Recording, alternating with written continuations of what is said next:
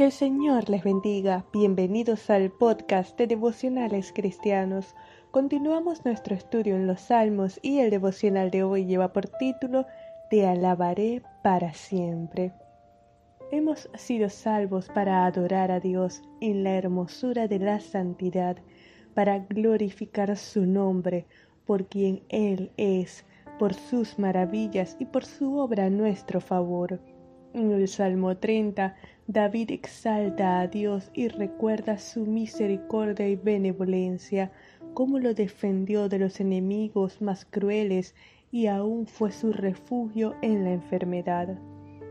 Cantad a Jehová vosotros sus santos y celebrad la memoria de su santidad, dice el verso 4 del Salmo 30, y agrega, porque por un momento durará su ira, pero su favor para toda la vida. Él es nuestro ayudador. La calamidad, tribulación, prueba es por corto tiempo, mas la alegría del Señor, su gozo, es nuestra fortaleza. Las aflicciones del tiempo presente no son comparables con la gloria venidera que en nosotros ha de manifestarse, como dice Romanos 8:18.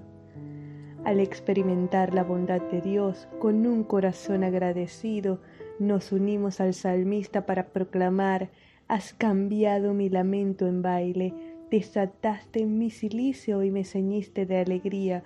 Por tanto, a ti cantaré gloria mía y no estaré callado. Jehová Dios mío, te alabaré para siempre. Salmo 30 versos 11 y 12 que nuestras voces anuncie de día en día su salvación, sus poderosos hechos, pues nos sacó del pozo de la desesperación, de las tinieblas a su luz admirable para anunciar sus virtudes. Te alabaremos para siempre, Señor, porque has sido bueno, por tu amor, porque no nos pagaste conforme a nuestras rebeliones, sino a tus muchas misericordias. Vamos a orar. Señor, te alabamos, te bendecimos, glorificamos tu nombre, te exaltamos, Dios, porque cuando estábamos perdidos en delitos y pecados, tú nos rescataste, enviaste a Cristo a morir por nosotros. Gracias por tu amor, gracias porque tu misericordia se renueva cada mañana sobre nuestras vidas. Gracias, Padre, te alabamos, te bendecimos nos unimos al coro de ángeles que dicen Santo, Santo, Santo. En el nombre de Jesús, amén.